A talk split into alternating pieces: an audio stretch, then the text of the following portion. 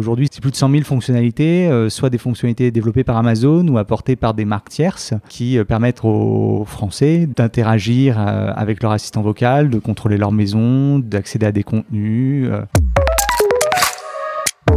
6 novembre 2014, Amazon lance aux États-Unis la toute première version de son enceinte connectée Echo dotée du système conversationnel Alexa.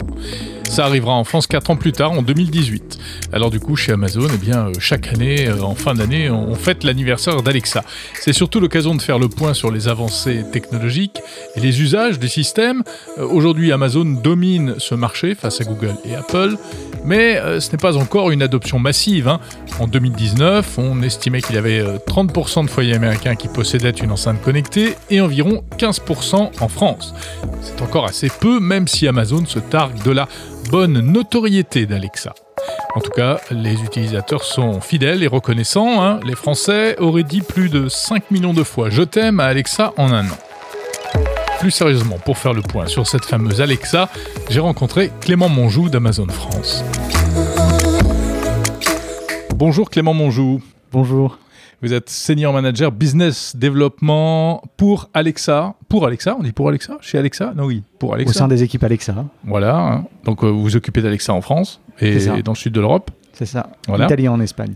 Alexa fête ses 4 ans en France. 13 juin 2018. Qu'est-ce qui a changé en 4 ans pour Alexa? Beaucoup de choses. Euh, je me souviens du premier, première fois, elle a pu prononcer bonjour. Ensuite, elle s'est mise à donner l'heure. Ensuite, à, à donner la météo. Et au fil des jours, au fil des semaines, au fil des mois, euh, euh, elle s'est enrichie de nombreuses fonctionnalités. Aujourd'hui, c'est plus de 100 000 fonctionnalités, euh, soit des fonctionnalités développées par Amazon ou apportées par des marques tierces, des partenaires, qui permettent aux Français d'interagir avec leur assistant vocal, de contrôler leur maison, d'accéder à des contenus. voilà, donc elle a énormément évolué. Mhm. Elle a aussi énormément évolué dans la compréhension de la langue française.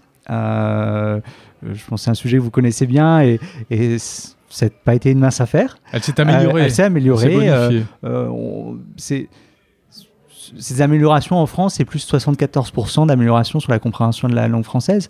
Euh, donc ça, c'est des choses qui ont été possibles grâce à la présence de nos équipes locales euh, et aussi euh, au retour de nos clients. Donc là, notamment sur ce deuxième point, qui va être d'avoir rajouté des fonctionnalités mhm. pour rendre Alexa, Alexa pardon, beaucoup plus compatible avec des nouveaux produits. Alors, il y a 4 ans, les Français ne connaissaient pas bien les assistants vocaux. Google, vous avez doublé, ils étaient arrivés avant. Est-ce qu'en 4 ans, ça a progressé? Est-ce que véritablement, on peut dire qu'il y a une adoption aujourd'hui de ces outils? Vous savez, Amazon est là pour, dans le long terme. Euh, donc nous, avant tout, euh, euh, notre projet était d'installer Alexa, d'installer cette marque, d'installer ce, ce, service en France et auprès des Français. Aujourd'hui, on, révèle quelques chiffres d'une étude qu'on a menée cet été. C'est la première fois qu'on faisait ça en France et qu'on partage ces données en, externe.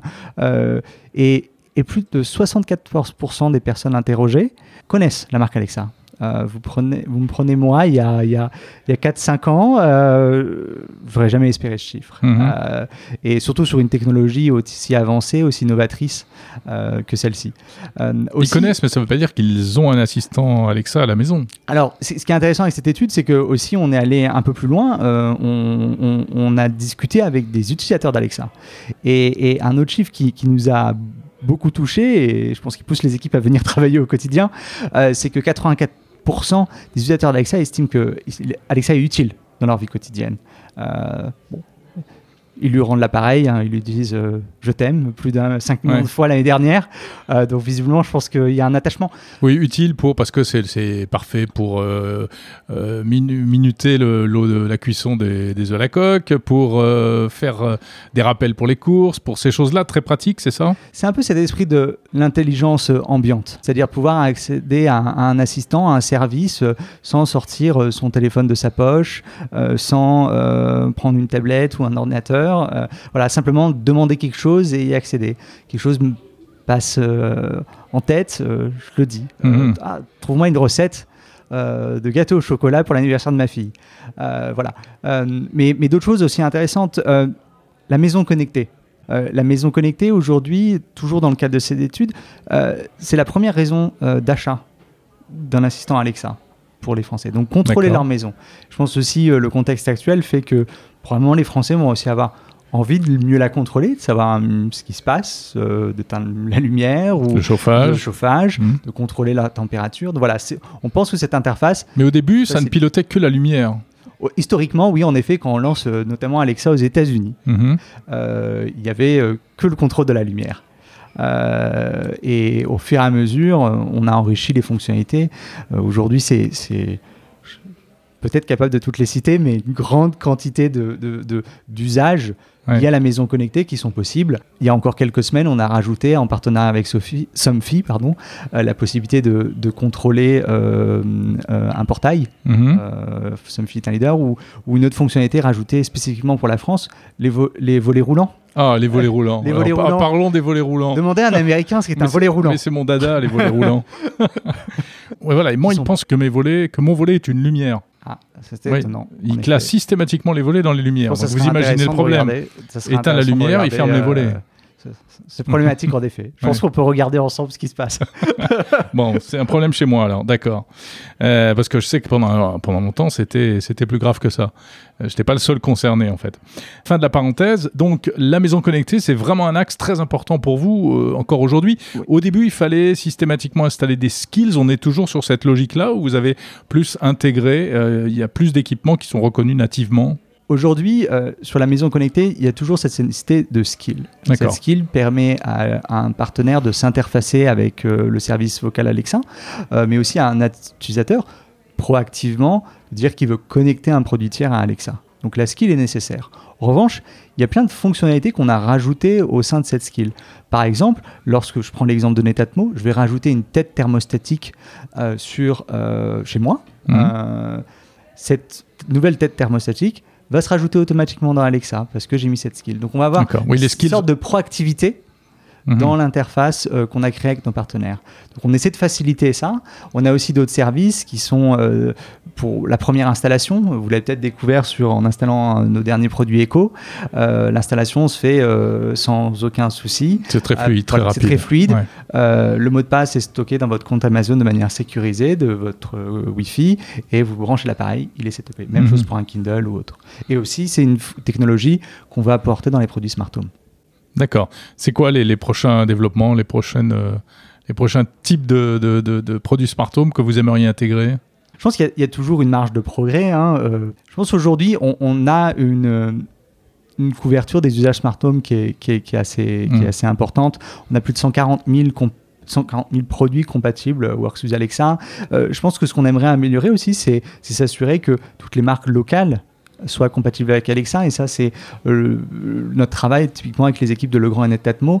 Vous Local, vous voulez dire euh, de nos équipes euh, Amazon basées dans les territoires. D'accord. Mhm. Euh, c'est lorsque Legrand rajoute une gamme iconique d'interrupteurs, s'assurer qu'elle soit aussi compatible avec Alexa. Donc on va plus aller en profondeur, mais on pense aujourd'hui qu'on a une couverture assez large d'Alexa sur le smart home. En revanche, vous avez des nouveaux produits qu'on a pu annoncer récemment, notamment autour de la sécurité de la maison. Euh, donc comme euh, notre gamme de caméras euh, Blink Mhm. qui voilà, s'interface avec Alexa, permet d'avoir soit une sonnette ou de vérifier ce qui se passe chez soi.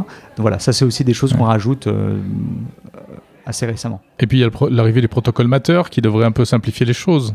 C'est ça. Euh, en effet, Amazon fait partie du, du Oui. consortium euh, et euh, nous avons travaillé étroitement avec les équipes. D'ailleurs aussi les équipes de Legrand. Hein. C'est, toujours amusant, je trouve. C'est, aussi ce, type de collaboration. On retrouve les, grands du, domaine. Euh, donc voilà, donc on, va rendre euh, nos produits vont devenir euh, des hub matter euh, prochainement. Ils vont permettre de faciliter la connexion de produits connectés. Et puis vous développez beaucoup de contenu. hein, ça va des blagues aux histoires pour les enfants, en passant par. ça sont des choses qui sont développées spécifiquement pour Alexa. Il y a deux types de contenus. Euh, il y a à la fois les, les contenus qu'on va développer en interne. Mhm. euh, les contenus de nos partenaires euh, qui, qui vont décider de les rendre accessibles sur notre plateforme. Sur le premier point, euh, dès la genèse d'Alexa, euh, on a une équipe euh, d'écrivains qui a créé la personnalité d'Alexa, qui a créé des contenus pour nos utilisateurs. Et ça va de blagues euh, à des histoires pour enfants, à des easter eggs, des chansons. En France, elle a un- plutôt un talent Mhm. pour ça. L'easter egg, les autres Euh, packs, les, petits- autres les petites packs, blagues les- cachées. Les, les blagues cachées ou Ouais. Les, les, réponses cachées. Euh, donc ça, les, nos utilisateurs en sont friands. Euh, donc oui, on a des équipes en interne qui créent cette expérience de contenu. Euh, tout à l'heure, on présentait notre premier, le premier podcast d'Alexa. moi, j'attends qu'une chose, c'est qu'elle fasse aussi son premier album. ça pourrait être une nouveauté. mais le, le, le, premier podcast d'Alexa qui fait découvrir les régions françaises. Et, et sur le deuxième point, il y a aussi tous les les services et les contenus proposés par nos partenaires. Donc ça, en effet, euh, la plupart d'entre eux sont disponibles dans des skills euh, et euh, l'utilisateur va pouvoir les invoquer par la voix en demandant le nom de tel ou tel service, telle ou telle marque, mais aussi accéder à des usages qui sont particulièrement en France, comme la radio, mmh. par exemple, ou alors musique. Aujourd'hui, Alexa en France, c'est plus de 535 millions d'heures d'écoute musicale depuis sa création. C'est assez impressionnant. Ça fait 60 000 ans de playlist. Clément Monjou, euh, petite question pour aller un peu plus loin. Vous parliez de vos équipes qui travaillent à la création de la personnalité d'Alexa, parce que ça a été le choix dès le départ, euh, d'en faire quasiment une personne, avec un prénom euh, d'ailleurs. Certains disent que ce n'est pas une bonne chose en termes de relation avec les machines. La chercheuse Laurence de Villers, par exemple, que j'ai interviewée, dit attention, il faut surtout pas que ces assistants vocaux est une personnalité, ou en tout cas qu'il y ait confusion. Parce que peut-être, notamment pour les plus jeunes euh, ou pour les, plus âgés, il y a un risque de confusion. On oublie que c'est une machine, en fait. Mais vous, votre choix euh, qui a été fait, c'est de faire oublier que c'était une machine. Je pense que ce qu'on a essayé de faire, c'est que au-delà d'avoir une personnalité, c'est qu'il y avait des choses à raconter. Euh, de mon expérience utilisateur, je pense qu'il y avait trop d'expériences vocales par le passé qui étaient purement fonctionnelles. Euh, je pense qu'Alexa euh, permet de raconter plein de choses, de nous aider sur plein de choses. donc non, je ne pense pas que ce soit un, souci, mais, mais on a des équipes qui travaillent très conscieusement à, établir ces bonnes expériences aussi. Donc, par exemple, ce qu'on a lancé aujourd'hui, il y a quelques semaines, pardon, pour les, à destination des enfants de, de, 3 à 12 ans, Amazon Kids pour Alexa, créer une expérience dédiée pour les enfants. Euh, donc lorsque le parent va activer cette expérience sur euh, un produit éco, euh, à ce moment-là, les interactions avec Alexa vont changer.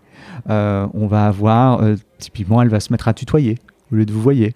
donc ça, c'est des choses sur lesquelles nos équipes ont travaillé pour être au plus près. Et les contenus qui vont être accessibles, typiquement des questions de science, Alexa va y répondre différemment.